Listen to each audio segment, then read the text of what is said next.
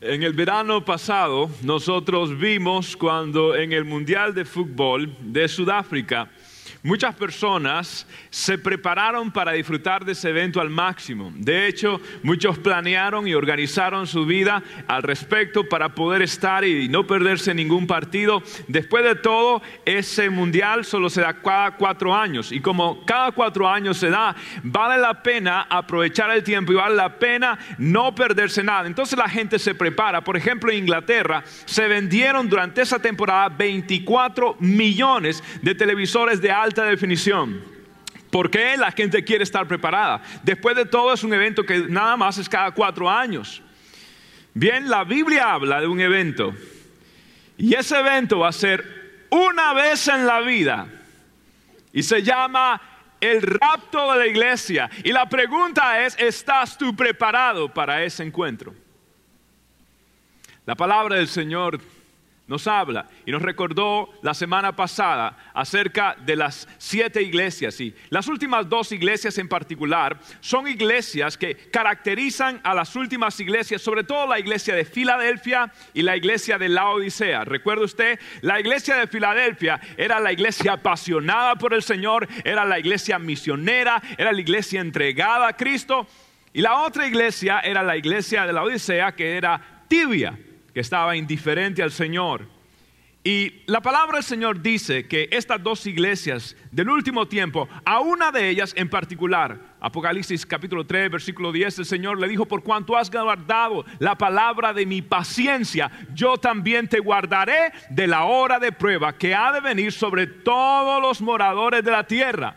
Dios da una promesa de que va a libertar y va a librar a su iglesia de una hora caótica ¿Cómo?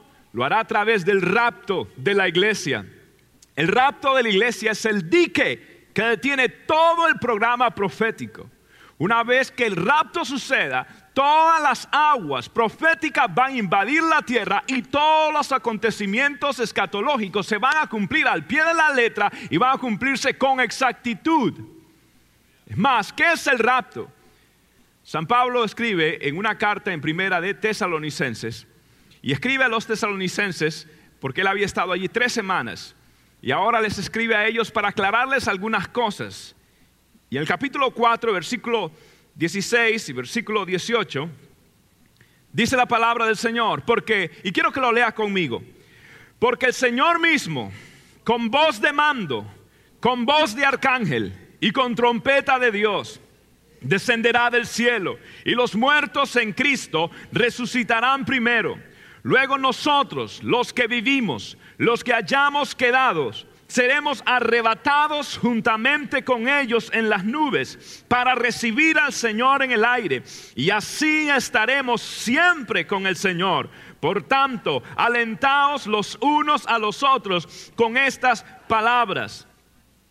La palabra rapto viene del término griego arpaso Arpaso significa cuando algo es tomado o arrebatado súbitamente o lo es hecho con una fuerza irresistible.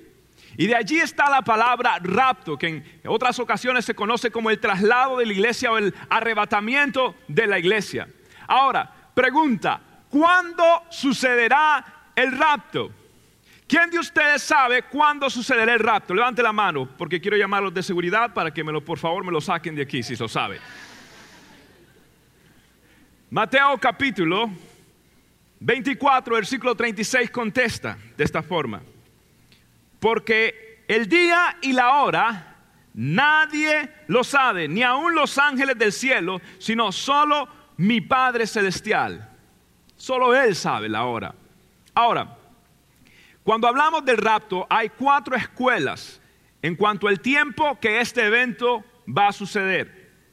Vamos a verlo. El primero es el traslado parcial. El traslado parcial. Muy pronto seguimos leyendo los demás, pero primero quiero hacer una pausa en el traslado parcial. Básicamente esta teoría dice, así de sencillo, no toda la iglesia se va a ir. Solamente la iglesia que está en fuego por Dios se va a ir. Es más, algunos cristianos se van a quedar. Esto es lo que dice esta teoría, porque no es doctrina, esta teoría.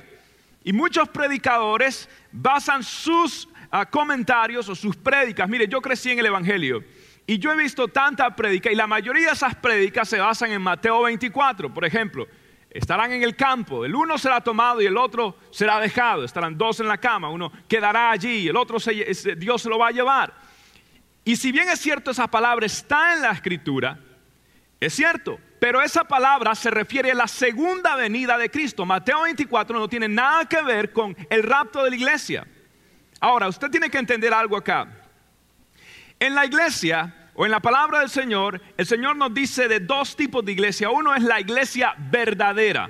La iglesia verdadera son los cristianos que han tenido un encuentro personal con Jesucristo, conocen a Jesús, saben quién es Él.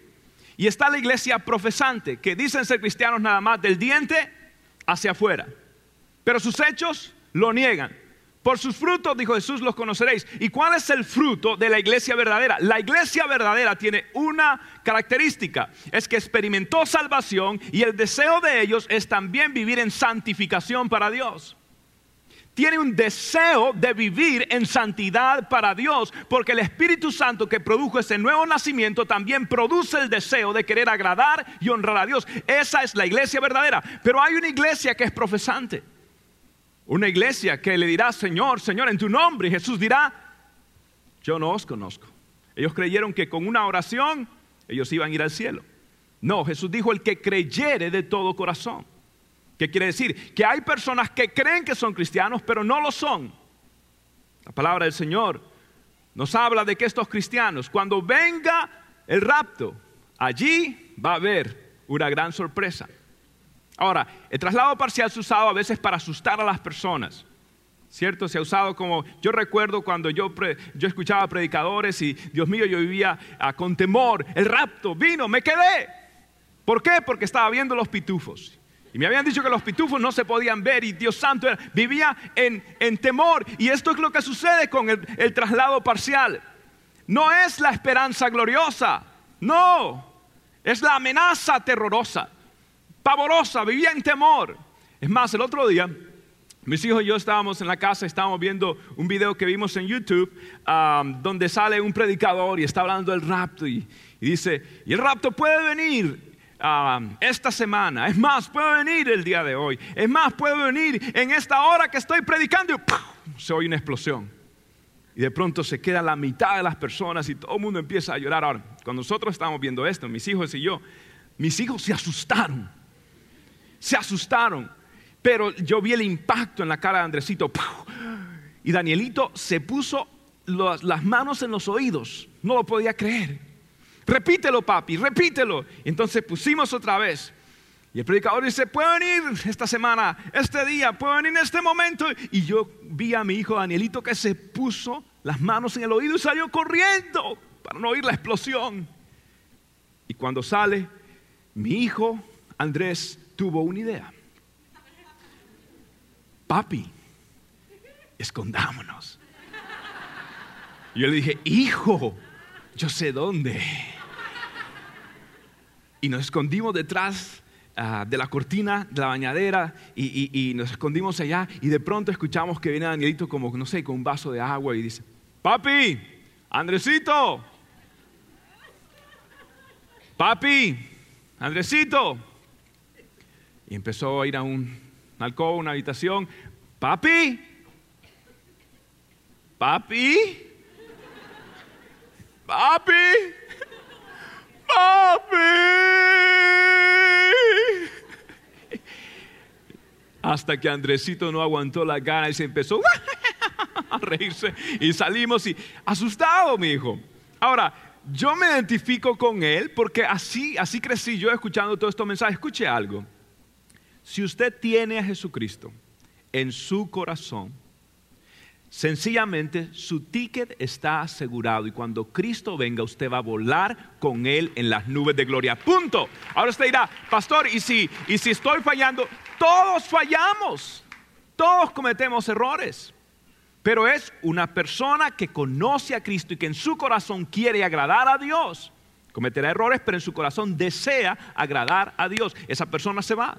¿Por qué? Porque el Espíritu de Cristo mora en él. Si Cristo, la palabra del Señor dice que los dones y el llamamiento son irrevocables. El Espíritu Santo es un don, el Espíritu Santo ciudad es irrevocable. Es más, la Biblia dice que tenemos las arras, el sello del Espíritu Santo. Dios no aborta a sus hijos. Dios tiene sus hijos y Dios cuida de sus hijos y dijo que para siempre, para siempre estaría con nosotros. Por lo tanto, si usted conoce a Cristo ahora, la pregunta es, ¿es usted parte de la iglesia verdadera o de la iglesia profesante? Allí a ver una gran incógnita que se va a resolver ahora. ¿Cuáles son las otras escuelas? Número uno, o número dos, es la tribulación viene durante, perdón, el traslado viene durante la tribulación, durante la tribulación. Son las personas que piensan que después de tres años y medio viene el rapto. Tres, el traslado después de la gran tribulación. El traslado después de la gran tribulación son las personas que creen que el rapto y la segunda venida son la misma cosa. Y por último, es el traslado antes de la gran tribulación. ¿Ok? La palabra del Señor dice en 1 Tesalonicenses 5:9, porque no nos ha puesto Dios para ira, sino para alcanzar salvación por medio de nuestro Señor Jesucristo. ¿Escuchó eso? Dios no nos ha puesto para ira. No. La iglesia no va a pasar la tribulación, la gran tribulación, la iglesia va a escapar, porque Dios no nos ha puesto para ira. Recuerda lo que sucedió con Lot. Era un justo. Y antes de Dios enviar el fuego sobre Sodoma y Gomorra, ¿qué hizo? ¿Sacó a quién? A Lot, porque había un justo, con siquiera un justo, Dios no iba a enviar juicio. Cuanto más millones y millones de siervos y siervas que sirven a Cristo.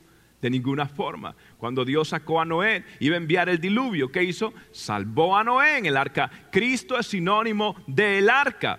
Ahora, hay unas cuantas razones por las cuales nosotros tenemos la convicción que la iglesia no pasará la gran tribulación. Número uno, al entender los propósitos de la gran tribulación, los propósitos. Apocalipsis 3:10 dice esta forma, por cuanto has guardado la palabra de mi paciencia, yo también te guardaré de la hora de prueba que ha de venir sobre el mundo entero para probar a los que moran sobre la tierra. ¿Para probar a quién? A los que moran sobre la tierra. Igualmente la iglesia es el cuerpo de Cristo, ve y en C, la iglesia no está sujeta a Satanás. Ahora, le voy a explicar esto. ¿Qué significa cuando Dios dice que esto viene para probar a los moradores de la tierra? El término moradores de la tierra no es ubicación geográfica. El término moradores de la tierra está hablando de una situación moral. En otras palabras, son personas que aman el mundo. Son personas que han sido hechos parte del sistema del mundo. La Biblia dice que el mundo pasa y sus deseos, pero el que permanece, el que confía, el que sigue a Dios va a permanecer con el Señor. En otras palabras, usted ama a Dios o ama al mundo. Usted no puede amar a dos señores. Usted tiene que amar solamente a uno. Y estas personas, los moradores de la tierra, son personas que se han acostumbrado al sistema del mundo, que aman las cosas del mundo. Y por eso estas personas, el juicio vendrá sobre ellos, pero no sobre la iglesia del Señor. Igualmente no puede ser porque la iglesia es el cuerpo de Cristo. La palabra del Señor dice que en Efesios capítulo 1, Efesios capítulo 5, que Cristo es la cabeza, ¿sí o no? Cristo es la cabeza de la iglesia. La iglesia es el cuerpo de Cristo. En otras palabras, si la iglesia tiene que pasar por la gran tribulación, quiere decir que también Cristo, porque está unido con ella, va a pasar por la gran tribulación. Y Cristo no puede ser pasado por juicio. Y la iglesia tampoco, porque ninguna condenación hay para los que están en Cristo Jesús. No puede ser.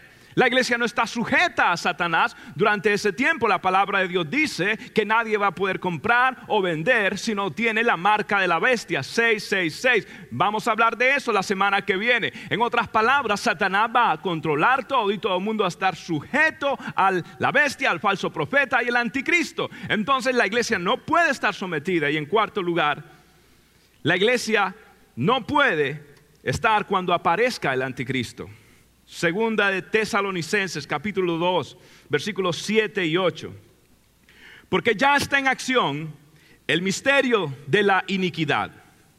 Solo que hay quien al presente lo detiene, subraye eso, hasta que él a su vez sea quitado de en medio. Y entonces se manifestará aquel inicuo a quien el Señor matará con el espíritu de su boca y destruirá con el resplandor de su venida. Esto es tremendo. En otras palabras, algo detiene al programa del anticristo para manifestarse. Alguien lo detiene. La palabra de Dios dice que nosotros somos templo de quién? Del Espíritu Santo. El Espíritu Santo está en medio de la iglesia. Hay un candelabro, como vimos en cada una de las siete iglesias del Apocalipsis, la presencia de Dios manifestada a través del Espíritu Santo está en las iglesias. El Espíritu Santo opera en la iglesia y escuche esto. Entonces, si hay una iglesia llena del Espíritu Santo durante los tiempos de la gran tribulación, ¿Cómo usted, cree, ¿Cómo usted cree que se va a poder manifestar el anticristo y gobernar y vencer a la iglesia? El Señor dijo, sobre esta roca edificaré mi iglesia y las puertas del Hades no prevalecerán contra ella. No hay demonio, no hay diablo que pueda vencer a la iglesia llena del poder del Espíritu Santo. No hay forma, no hay ninguna forma. La iglesia no puede pasar por la gran tribulación porque el Espíritu Santo es el que mora en la iglesia, ahora cuando Él se ha quitado, cuando la iglesia se ha quitada, escuche esto, el ministerio de impedimento del Espíritu Santo cesará. El Espíritu Santo no va a ser quitado sobre la faz de la tierra. Por amor a Dios, ¿quién puede quitar a Dios sobre la faz de la tierra? Pero su ministerio de impedimento en contra del regimiento de Satanás, en contra del programa satánico del anticristo, va a cesar. Y ahora la agenda de Dios se centra sobre todo en el pueblo de Israel. Y todo Israel será salvo. Entonces, esto es muy importante entenderlo. ¿Por qué? Porque Cristo vendrá por su pueblo. Y luego Cristo regresará más adelante en la segunda venida. Yo quiero que usted entienda algo muy importante. Para que usted pueda entender Mateo 24, Primera de Tesalonicenses, diferentes escrituras, tiene que saber que hay una gran diferencia entre el rapto y la segunda venida. Por ejemplo, en el rapto solo la iglesia va a ver al Señor. ¿Escuchó esto? En la segunda venida todo ojo le verá. En el rapto, la iglesia, la iglesia asciende al Señor en el aire. En la segunda venida, la iglesia desciende con Cristo montando a caballo blanco y vestido de blanco. Aleluya. En, en, el rapto, escuche esto, el Señor vino para traer salvación a la iglesia. Pero en la segunda venida el Señor viene para traer condenación sobre el mundo. En el rapto, el Señor es un día de gozo. Aleluya pero en la segunda venida será tiempo de lamentación. ¿Por qué? Porque el rapto desencadena todos los demás hechos. Es más, cuando los cristianos sean tomados, muy probablemente haya un caos en la tierra. Cuando familiares no encuentren a sus amigos, a sus familiares, cuando un trabajador no encuentre al otro, va a haber un caos tremendo. Quizás el anticristo y los gobiernos de ese momento van a decir fue un ataque terrorista, un arma especial o fue un ataque extraterrestre. De todas maneras va a haber un caos. Y de pronto surge un carismático presidente o primer ministro de alguna nación, muy probablemente europea, y luego surge este hombre que trae unidad y en nombre de traer paz y seguridad, la gente entrega sus libertades y sus derechos de privacidad con tal de ser protegidos. De pronto van a empezar a aceptar que tengan microchips dentro de sus cuerpos para no perderse o que nadie le robe. Muchas cosas que vamos a hablar la próxima semana. Entonces, ¿qué va a suceder? Este hombre va a empezar a tomar control y tomar control. Y por tres años y medio todo el mundo va a decir, este es la persona, deberíamos de tener un gobierno mundial bajo este hombre y demás cosas. Y el pueblo y la gente empieza a exaltar a este hombre. Aún Israel va a ser engañada en las primeras fases. Israel va a creer que este es el Mesías porque va a tener una cierta ascendencia judía. Va a creer que este hombre es el que va a solucionar todos sus problemas. Cuando esto comienza, el pueblo de Israel, de hecho, ya están recaudando fondos para construir su templo. Y este hombre quiera sentarse en el trono del Señor, en ese templo. El pueblo de Israel se va a dar cuenta que este no es el Mesías. Y el pueblo de Israel va a darle la espalda. Entonces este hombre va a agarrar a naciones como Og y Magog, que vamos a ver la próxima semana, y van a liderar estas naciones un ataque contra el pueblo de Israel en el valle de Megiddo, en lo que se llamará la madre de todas las guerras, Armagedón. Y va a juntar a todos los ejércitos. Ahora, durante ese tiempo anterior van a haber 21 juicios, siete copas, siete sellos, siete trompetas. Dios va a derramar, escuche, eh, juicios espectaculares. Lo que vio Irak en el shock no va a ser nada. La palabra dice que aún espíritus, demonios que están encarcelados, que nunca han merodeado la tierra, serán sueltos. Imágenes monstruosas. La palabra de Dios dice que van a haber imágenes o, demonios tan fuertes que el corazón de la gente desfallecerá nada más al verlo. Serán seres completamente maquiavélicos y harán destrucción, destrucción. La gente va a estar con tanto miedo y en oscuridad, en, un juicio de sangre, que el todo estará en sangre y otro que va a ser oscuridad y, y pestilencias y demás. La gente va a estar tanto angustia y dolor. Allí será el lloro y el crujir de dientes. Dice la palabra que la gente va a querer morir y la muerte huirá de ellos. Se tirarán de lugares y no podrán morir. La gente va a preferir la muerte a que ver y cruzar todo lo que está pasando. Pero escucha esto. Y cuando todos esos eventos están a punto de, llegar a su, a su cenit, a, su máximo lugar, cuando venga esta guerra en contra del pueblo de Israel, Israel va a estar contra la espada y la pared. Israel no va a tener opciones hasta que Israel, eh, a través del testimonio de los 144 mil sellados judíos que le predican el Evangelio y los dos testigos, uno de ellos seguro que es Elías, cuando Israel empieza a entender ahora que ese no es su Mesías y el pueblo de Israel, entonces ya contra la espada y la pared va a empezar a clamar y a decir, Yeshua, Hamashiach, Yeshua, eh, Jesús es el Mesías, Jesús es el Mesías. Y entonces las nubes se abrirán y vendrá el Señor de gloria, vestido de blanco con su iglesia. Y va a venir el Señor. Y la palabra de Dios dice, y pelearán contra el Cordero, pero el Cordero lo vencerá con el Espíritu que sale de la palabra de su boca. Aleluya. Oh, yo quiero ser parte de eso. Yo quiero ser parte de ese evento histórico. La culminación de los tiempos. Oh Dios, quiero ser parte. Luego de eso, entramos en un reino milenial. Luego la palabra del Señor dice, donde usted y yo vamos a gobernar, donde usted y yo vamos a regir con Cristo. Qué privilegio poder ser coherederos con Cristo Jesús. Y allí estaremos. Y luego las naciones, va a haber un engaño nuevamente por Satanás. Y el Señor le dirá al arcángel Miguel, y Miguel atará al diablo, lo echarán al lado, al lago de fuego. Óigame, el futuro está asegurado. Si usted tiene a Cristo, usted está del lado ganador, del lado ganador. Gracias Señor por tu palabra. Oh, gracias por la garantía de saber esto. La garantía. Ahora, ¿cómo va a ser el rapto en sí? ¿Qué, qué es peculiar del rapto? Número uno, el rapto será secreto, secreto. Mateo 24, 42, velad pues porque no sabéis a qué hora ha de venir vuestro Señor un hombre llamado Edgar Winsenat que publicó un libro anunciando que la venida de Cristo era 1988.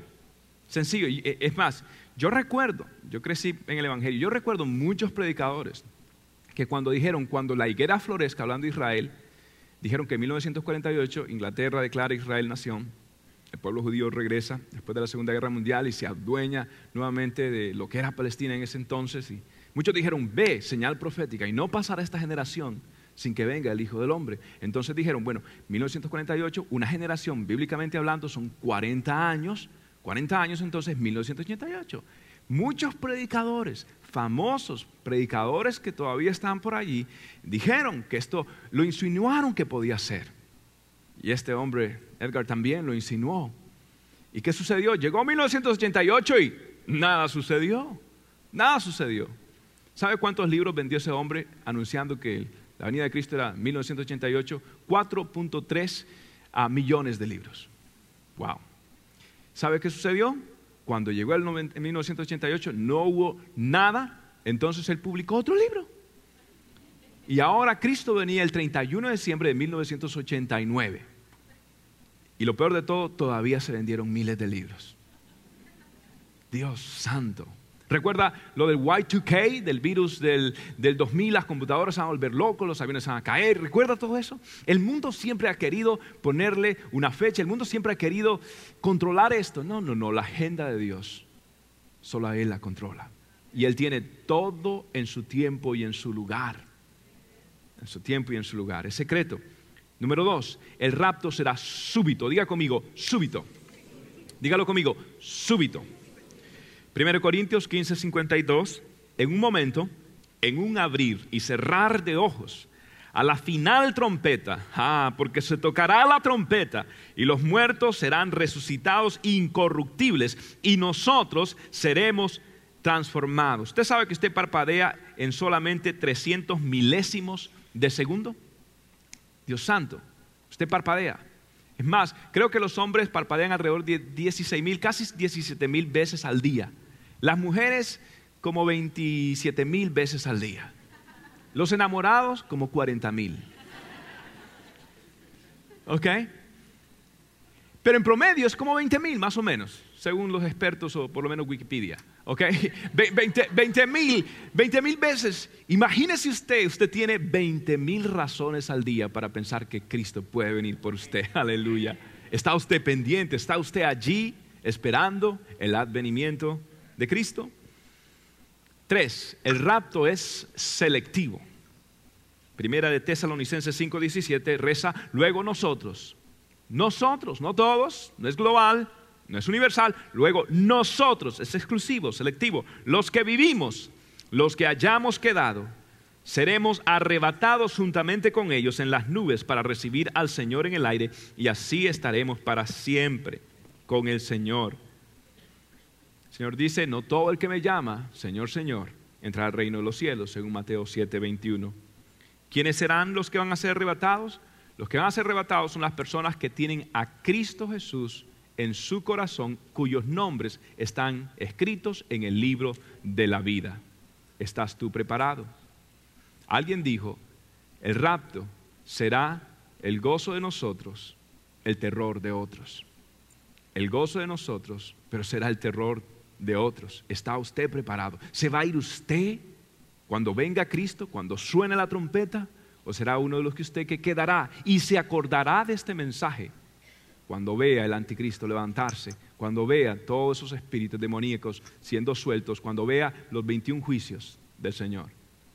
Este mensaje está grabado para esas personas. Se los advertimos. Dios lo dijo en su palabra. Hoy es tiempo de salvación. Es más, los teólogos llaman la era de los gentiles, los tiempos de los gentiles. Después de esto, el enfoque de Dios es Israel, porque todo Israel será salvo. Ahora, ¿qué debo hacer mientras tanto, pastor?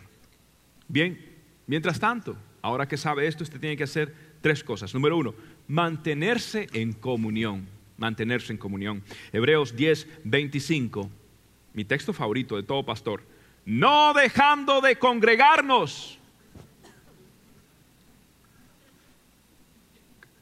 Perdón, creo que necesito repetirlo para sentirme mejor. No dejando de congregarnos. Perdón, tengo que repetirlo. No dejando de congregarnos. ¿Me podría ayudar? Porque creo que estoy perdiendo la voz. Uno, dos, tres.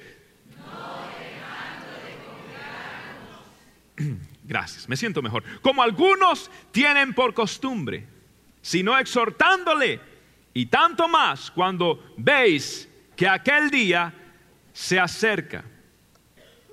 Es tremendo esto. Mire, iglesia, por eso yo nunca falto a la iglesia. No falto. Es que para mí no, es que no hay razón, a menos que, no sé, emergencia.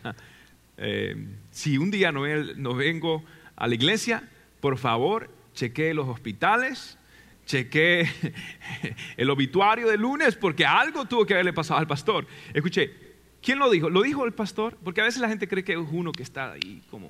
¿Qué dice la Biblia? ¿Qué dice Dios? No dejando de congregarnos. ¿Cuándo más? Si hace dos mil años, Pablo escribe esto, wow. Y él cree que ya, ya, dice Pablo, yo no quiero dejarme congregar. ¿Cuánto más nosotros? ¿Cuánto más nosotros? No en otras palabras, usted tiene que estar en comunión con el Señor.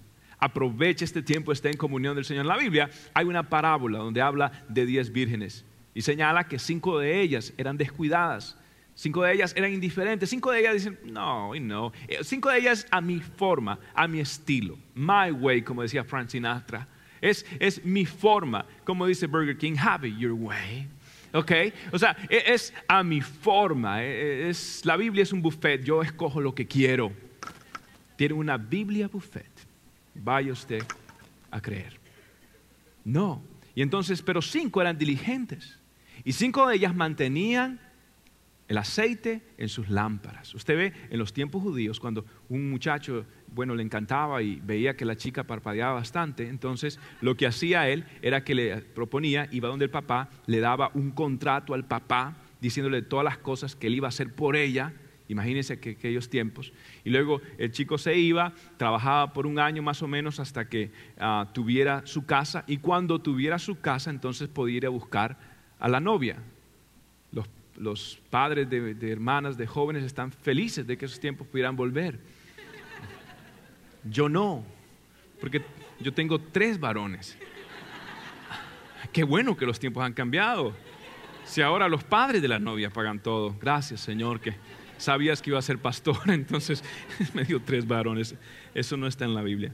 Pero, mire, 300 años, casi por 300 años de la primera iglesia, recuerdo cuando hablamos de Filadelfia y de Esmirna, el mensaje de la segunda venida y de el rapto de Cristo estaba allí en los labios de los apóstoles, de Policarpo, de todos los grandes hombres de Dios, estaba allí. ¿Y qué sucedió? ¿Qué produjo este mensaje? Este mensaje produce vidas santas y un enfoque en la gran comisión de predicar el Evangelio a los perdidos. Eso produjo pero luego la iglesia, después de los 300 años, ocultó y prohibió la Biblia por casi 1100 años. La iglesia oficial dijo, es prohibido tener la palabra de Dios. Vino el oscurantismo. Y la Biblia nada más era para museos o para ciertas élites religiosas. Entonces se perdió el mensaje. Y durante ese tiempo pudieron engañar y manipular a las personas, porque la gente no tenía un punto de referencia en la palabra del Señor. Pero cuando la reforma vino, cuando vino Lutero, cuando lo que vimos todo a través de la historia las semanas pasadas, entonces hubo un nuevo auge en querer conocer la palabra del Señor, en querer saber y descubrieron la verdad de la segunda venida de Cristo. Y entonces lo que produjo es el deseo de compartir el Evangelio con otras personas, es el deseo y es precisamente lo que viene del segundo punto. ¿Qué debemos hacer? Cumplir la gran comisión. Cumplir la gran comisión. Cumplimiento de la gran comisión. Según de Timoteo 4, versículo 1 y 2 dice, te encarezco delante de Dios y del Señor Jesucristo, que juzgará a los vivos y a los muertos en su manifestación y en su reino. Escuche esto, que prediques la palabra, que instes a tiempo y fuera de tiempo, redarguye, reprende, exhorta con toda paciencia y doctrina. ¿Usted cree que el predicador era un poquito... Ah, no sé, flemático o era un predicador que no sentía algo por dentro. Redarguye, reprende, exhorta, predica a tiempo, fuera de tiempo, cuando les caiga bien, cuando le caiga mal, no importa, tú predica. ¡Wow! Comparte. ¿A cuántos de ustedes les gustaría que, que sus familiares o algún amigo pasara lo que le pasó a los mineros de Chile? Que estuvieron 69 días bajo tierra oscuros, no podían comer. ¡Wow! ¡Qué experiencia, Dios santo! ¡Qué experiencia! Imagínese que algunos de sus familiares y amigos van a pasar no, no 69 días en un pozo oscuro, no, van a pasar en un lugar donde hay fuego, donde hay azufre, donde hay llama, donde hay demonios, ah, martirizadores, torturadores, verdugos nada más para las personas que están ahí y no van a pasar 69 años, va a ser, va a ser 6.900 años, va a ser 69.000 años, va a ser 69 eh, billones de años, va a ser toda una eternidad. ¿Y qué hacemos nosotros? Lo creemos. ¿Sabe cuál es el problema? No creemos la palabra de Dios. No la creemos. No la creemos, por eso estamos cómodos. No las creemos, por eso somos parte del sistema del mundo, por eso somos indiferentes, por eso somos tibios, por eso somos comprometidos, por eso pecamos, por eso somos hipócritas, por eso somos falsos, por eso somos tibios, por eso somos indiferentes. Porque no creemos lo que Dios dice, pero yo lo creo. Y por eso es mi pasión cuando predico, porque sé lo que está en juego, sé lo que está en juego. Tres, ¿qué tengo que hacer, pastor? El mensaje del rapto a mí me trae confianza en el corazón. Santiago 5.8, tened también vosotros paciencia y afirmad vuestros corazones, porque la venida del Señor se acerca. Afirme el corazón, ¿sabe cómo? Creyendo que la victoria viene. Yo le pedí a Jasmina que nos compartiera unas palabras hermosas que su padre escribió, eh, un médico de Puerto Rico, cuando él pensó en el rapto. ¿Y cuáles son esas palabras, Jasmina?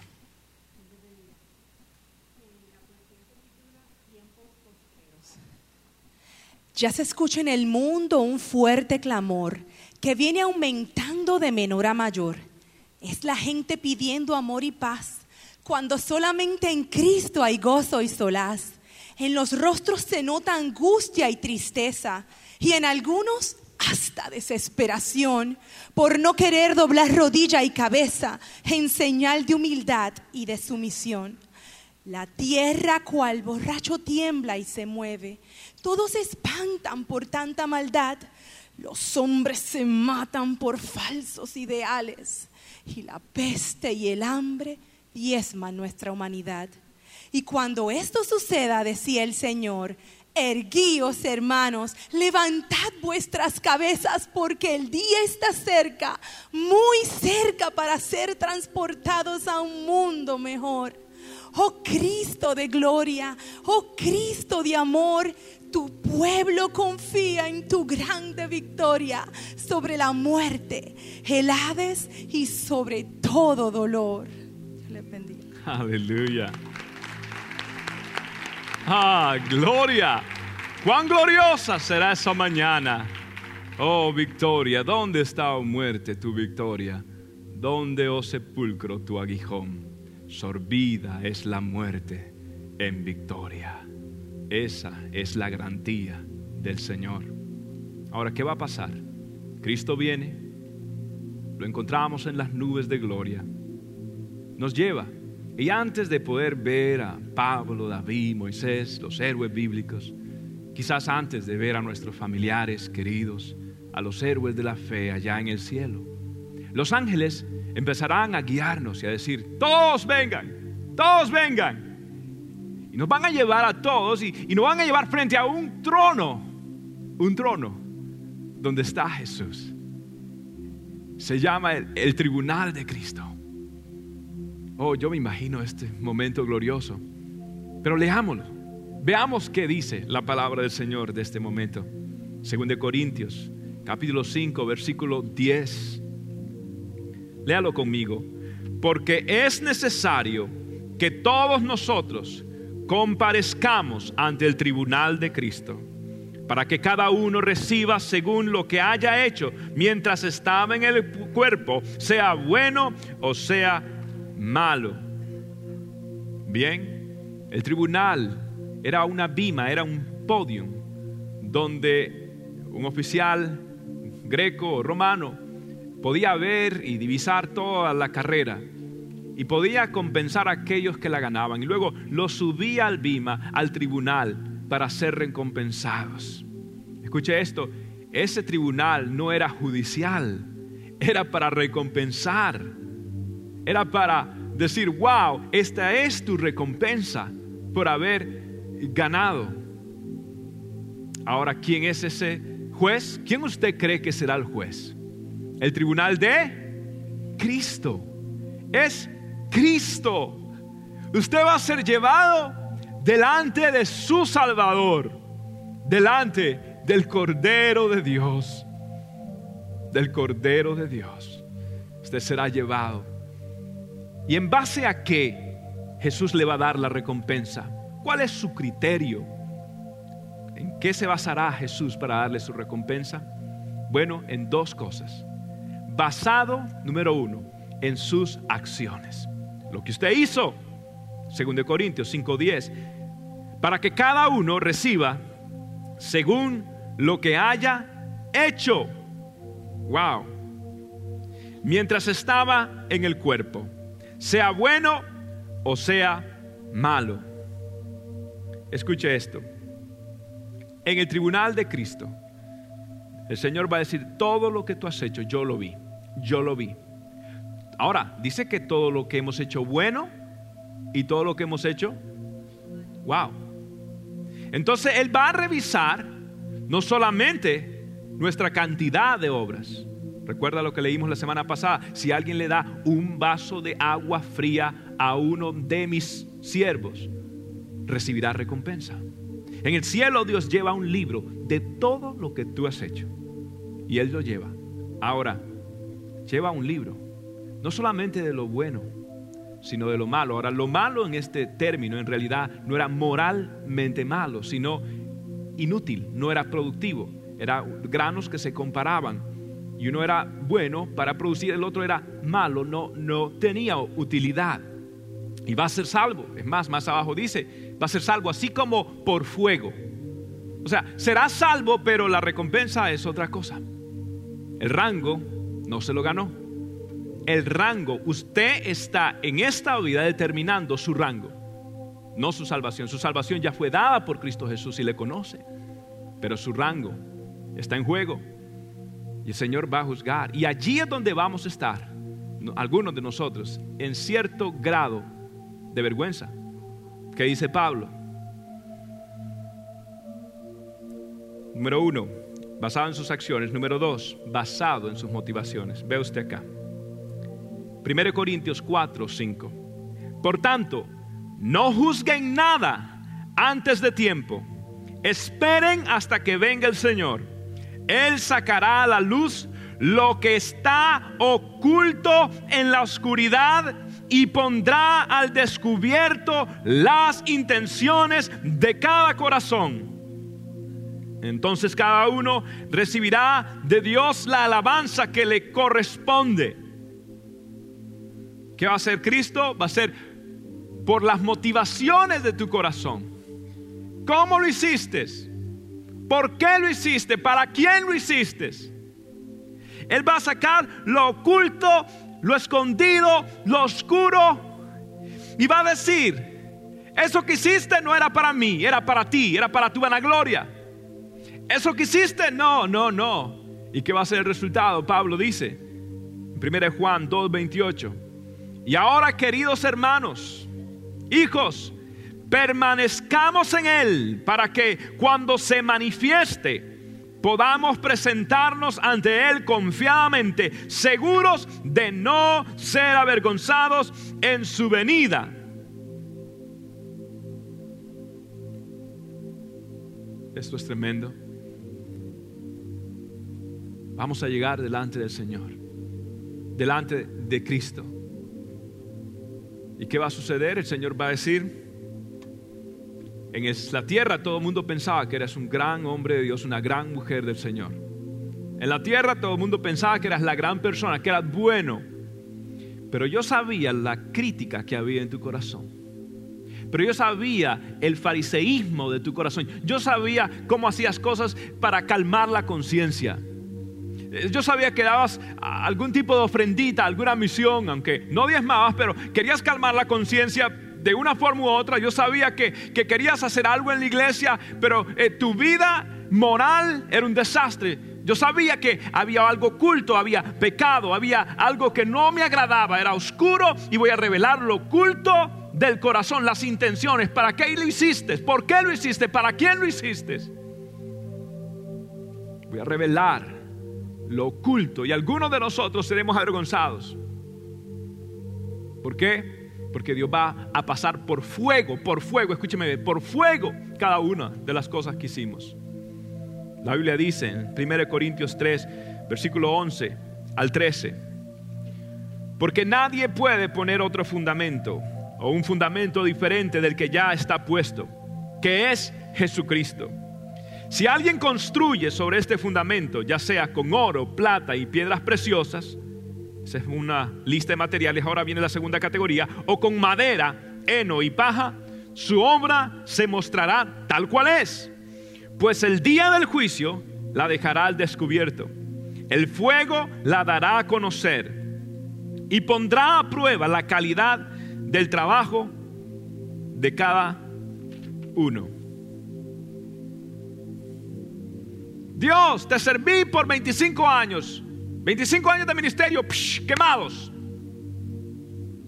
Señor, yo hacía algo en la iglesia, quemados. Porque no solamente lo que hiciste, la calidad del trabajo que hiciste, las motivaciones de tu corazón, quemados. Me parece que vamos a tener una experiencia similar a la que tuvo Pedro cuando, cuando negó al Señor, cuando cedió a la presión de su entorno cuando miró a Cristo golpeado cuando miró a Cristo sangriento, cuando miró a Cristo, el gallo cantó tres veces. Pedro le negó, se avergonzó. Se avergonzó Pedro. Y luchó con eso después a través de su ministerio. Usted puede leer algunas evidencias de esto. Por eso Jesús cuando resucita dice, y díganle a Pedro, Jesús sabía que Pedro estaba luchando con esta conciencia. ¿Y usted se va a presentar delante de quién? Se va a presentar delante de Cristo Jesús. Usted y yo le daremos cuenta de toda cosa que hemos hecho y de la intención del corazón y de la acción de sus manos. Usted le dará cuenta. ¿Y delante de quién va a estar? Delante de Jesucristo. Ahí va a estar el Señor con sus manos horadadas. Va a estar allí Cristo, el bueno, el santo. Y, y yo voy a llegar delante de Él. Y el Señor está allí. Mira lo que hice por ti. ¿Qué hiciste tú por mí? Algunos de nosotros estaremos avergonzados porque debimos haber servido más, debimos habernos guardado en santidad más, debimos haber hecho más por el Señor. Y, y el Señor, ¿qué hiciste por mí? ¿Qué hiciste por mí? ¿Delante de quién? Delante de Jesús, del Hijo de Dios. Usted y yo le daremos cuenta. Esto a mí como predicador me aterroriza que algún día yo le daré cuenta a Cristo de todo lo que hice. Y sabe que le voy a hacer una confesión. Casi nunca he hecho nada que no sea para vanagloria personal. Sí. Casi nunca he hecho nada donde el orgullo no se haya mezclado. Casi nunca he hecho nada donde tenga que ir en oración a pedirle perdón a Dios. Aún en los momentos que uno cree que es bueno, mire, no, bueno solo el Padre Celestial. ¿Cuál va a ser la recompensa?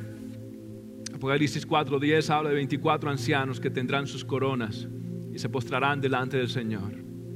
Hay cinco coronas. ¿Cuál es su recompensa? Número uno, corona incorruptible. Son para las personas que han tenido dominio sobre el viejo hombre. Primera de Corintios 9, 25.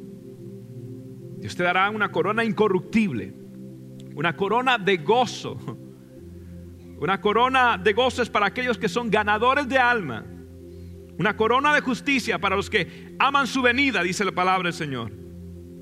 Para los que corren la fe, para que los que vencen en la buena batalla. Una corona de gloria. Esto es para los que apacientan la grey del Señor. Una corona de vida. Esto es para los que resisten las pruebas. Una corona incorruptible una corona incorruptible porque el Señor, sí, tuviste control sobre el, el hombre viejo. Sí, una corona para ti incorruptible porque, porque te controlaste y no dijiste palabras oeces. Te controlaste en momento de ira. Felicidades. Controlaste el viejo hombre. Cuando vino la tentación del alcohol, cuando vino la tentación de la droga, cuando vino la tentación de mirar a una persona indecentemente, sea hombre o mujer, cuando hubo el momento de concupiscencia, qué bueno, fuiste fuerte. Una corona incorruptible. Perfecto. Ven tu corona. ¿Cuántos de ustedes van a tener esa corona? Una corona de gozo. Ganaste almas, predicaste el Evangelio o contribuiste para la obra misionera, cuando pudiste ayudaste, perfecto. Tu corona de gozo, tu corona de justicia, amas mi venida, tu corona de gloria. porque apacentaste la grey del Señor. Tu corona de gloria. Unos teólogos dicen que esto es una corona para los pastores. Puede ser. Pero yo creo, y sabes, este nombre me llama la atención, corona de gloria. Esta corona ha sido dado para los hombres de Dios que cuando hacían algo, lo hacían para la gloria de Dios. Y por eso los ancianos, que algunos teólogos dicen son representantes de las iglesias a través de las edades, estos hombres están agarrando sus coronas y ¿qué hacen? Postrándose delante del Cordero de Dios frente al mar de cristal, están allí adorando al Señor. ¿Por qué? Porque lo hicieron para su gloria. Y cuando Dios les recompensó, ¿qué hicieron? Le dieron gloria a Dios. Cuando la iglesia crecía, le daban gloria a Dios. Cuando Dios hacía algo, le daban gloria a Dios. Pero yo estoy seguro que esto no solamente es para pastores. Esta corona de gloria es para todos aquellos que nos ayudan, que ayudan a todos esos pastores. Esa corona de gloria es para las personas que nos ayudan como los servidores. Esa corona de gloria es para los que nos ayudan como el parqueo, las muchachas y muchachos que nos ayudan en, el equipo médico, los que nos ayudan con los niños. Esa corona de gloria también va a ser para los muchachos de, de Miria, de sonido. Esa corona de gloria va a ser para los músicos, va a ser para los que contribuyen, los que sirven como levitas en la casa del Señor. Ustedes me han ayudado a pastorear la grey del Señor. Ah, un día estaremos en el cielo y Dios nos va a pedir cuenta por lo que hicimos y nos dará una corona de gloria. Una corona de gloria. Dios le dará corona de gloria a usted, mi amigo, por apoyar a su pastor en México, por apoyar a su pastor en Centroamérica. Dios te dará una corona de gloria en la Argentina, en Brasil. Te dará una corona de gloria, Señor, en todo Sudamérica, Colombia, en el Caribe. Dios te dará una corona de gloria. Una corona de gloria. Ustedes, amigos en Italia, Dios dará una corona de gloria en toda Europa, en toda Asia. Dios les dará una corona de gloria en el Canadá. Dios le dará una corona de gloria por haber apacentado la grey del Señor, por haber cuidado de su grupo de vida. Dios le dará una corona de gloria porque me ayudaste a apacentar la grey del Señor. ¿Qué hará usted? ¿Qué haré yo cuando estemos frente al Señor? ¿Saldremos avergonzados? ¿Qué corona usted tendrá? Seguro que va a ser salvo. Pero ¿qué recompensa tendrá usted? Todo pecado oculto va a ser manifiesto que no ha sido confesado, sea bueno, sea malo. Dios va a revelar las intenciones del corazón. ¿Cómo le va a ir usted ese día? La corona de vida son para aquellos que resisten las pruebas. El apóstol Marcos, discípulo Marcos, fue arrastrado por caballos salvajes en Alejandría, Egipto, desmembrado mientras estos caballos corrían. Lucas fue ahorcado en una mata de olivas. Pablo fue decapitado. Pedro, Judas, el hermano del Señor, fueron crucificados boca abajo. Santiago, la historia narra que fue golpeado con varas y palos hasta que lo mataron. Recibieron la corona de vida. Ninguno de ellos tuvo un ataúd fino, ninguno de ellos tuvo un funeral hermoso, ninguno de ellos ninguno de ellos. Ah, pero tendrán una corona de vida. ¿Tienes prueba? ¿Has pasado prueba? ¿Has pasado momentos difíciles? Oh, el Señor tiene una corona para ti. Una corona para ti. Cuando estemos allá en el cielo,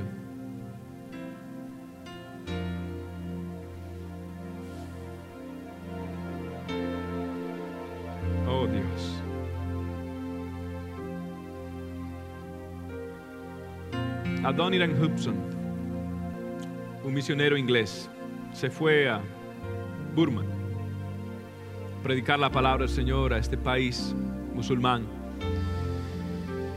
Él fue acusado de cargos falsos, lo metieron a una celda. ¿Sabe qué hacía este predicador? Era grande, pero para que los demás pudieran dormir en la noche, él se paraba para que los demás pudieran estirarse.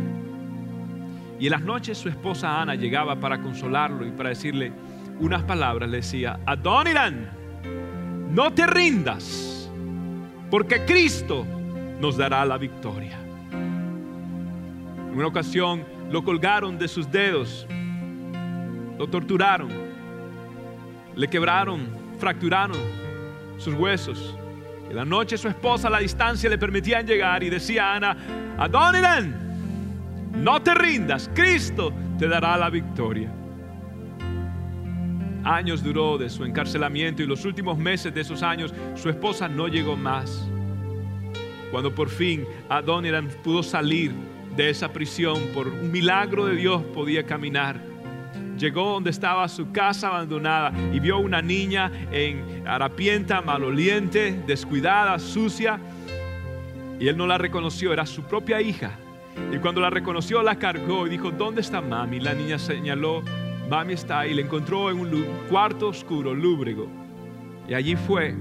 Y ahí estaba Ana, su amada esposa, hecha huesitos. No podía ni parpadear, con los ojos abiertos, moribunda. Adoniran llegó, se postró, la tomó de su cabeza y dijo, Anita, mi amor, Ana, mi amor, Ana, Ana, estoy aquí, mi amor, estoy aquí. Y mientras él lloraba, sus lágrimas cayeron en el rostro de Anita. Y en su último suspiro, Anita miró y como pudo dijo, Adoniran, no te rindas, porque Cristo nos dará la victoria. Cristo nos dará la victoria. Adoniran perdió a su amada, pero no perdió la fe. Continuó abriendo iglesias, sirvió al Señor. Pudo decir como Pablo, he corrido la carrera, he peleado la buena batalla de la fe. Me espera ahora una corona de justicia que dará el Señor. No importa la prueba, no importa la situación, Dios le dará a usted una corona. ¿Vive usted su vida con esa perspectiva eterna? En un abrir, en 300 milisegundos, usted puede estar en la presencia de Dios. En un momento determinado, usted va de camino a casa, ¡boom! Y puede irse al cielo. O el rapto puede venir. ¿Cómo estará usted en la presencia del Señor?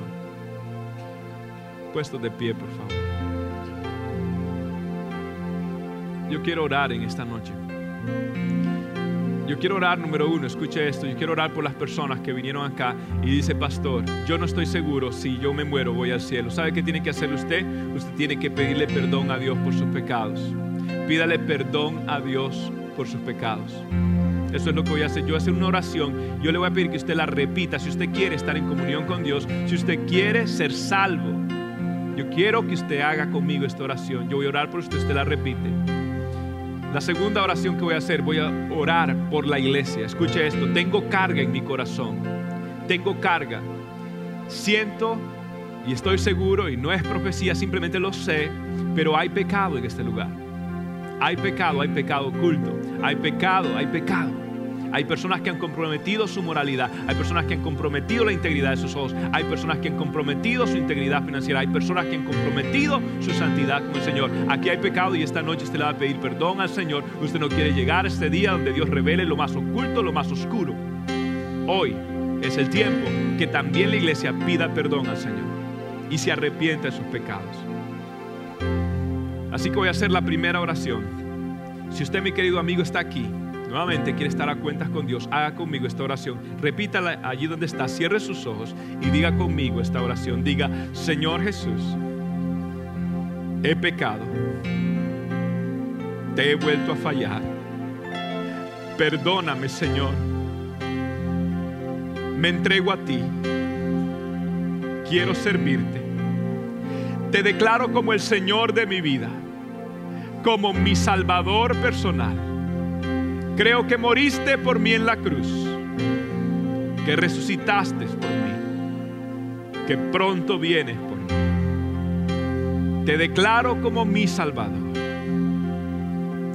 Gracias por hacerme tu Hijo y por escribir mi nombre en el libro de la vida. Gracias por amarme a pesar de todo. Gracias por salvarme. En el nombre del Padre, del Hijo y del Espíritu Santo.